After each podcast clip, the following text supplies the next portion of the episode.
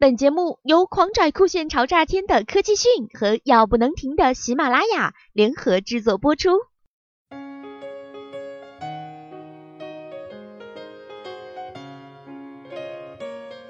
昨天，阿里巴巴宣布，纽交所将于十一月十一号晚上十点三十分，在北京水立方专为二零一五天猫双十一全球狂欢节举行远程开市敲钟仪式。这是纽交所首次为一家中国的互联网企业举行远程敲钟仪式。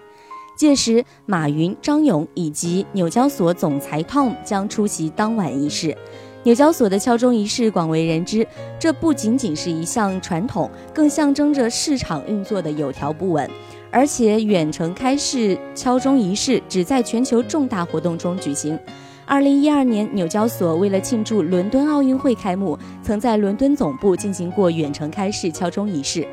纽交所每年会在瑞士的达沃斯进行远程开市敲钟仪式。上一次在中国进行类似的仪式是在二零一零年上海世博会期间，纽交所在美国馆以摇铃的方式举行了远程开市仪式。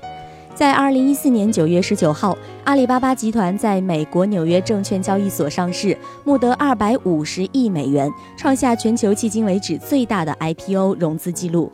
同日，代表了阿里巴巴生态角色的八位敲钟人敲响纽交所开市钟，而此次纽交所为阿里敲钟，这一举动也足以表明阿里巴巴集团在纽交所指数中的重要地位。彼时，阿里巴巴集团董事局主席马云、阿里巴巴集团 CEO 张勇等公司高管，以及纽约证券交易所总裁 Tom 当晚将出席仪式。Tom 将在北京国家游泳中心水立方。现场面对电视镜头，向全世界讲述纽约证券交易所开市情况，以及与阿里巴巴集团之间的紧密合作，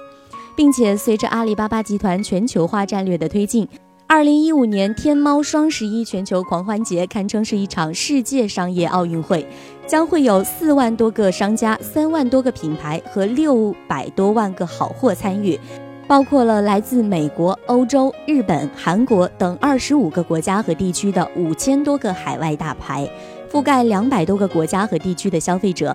业内人士指出，纽交所开市钟声在水立方现场响起，意义非凡。不仅是对阿里巴巴集团的一次祝贺，更是对中国电子商务在世界领先地位的肯定。好了，更多资讯请关注科技讯。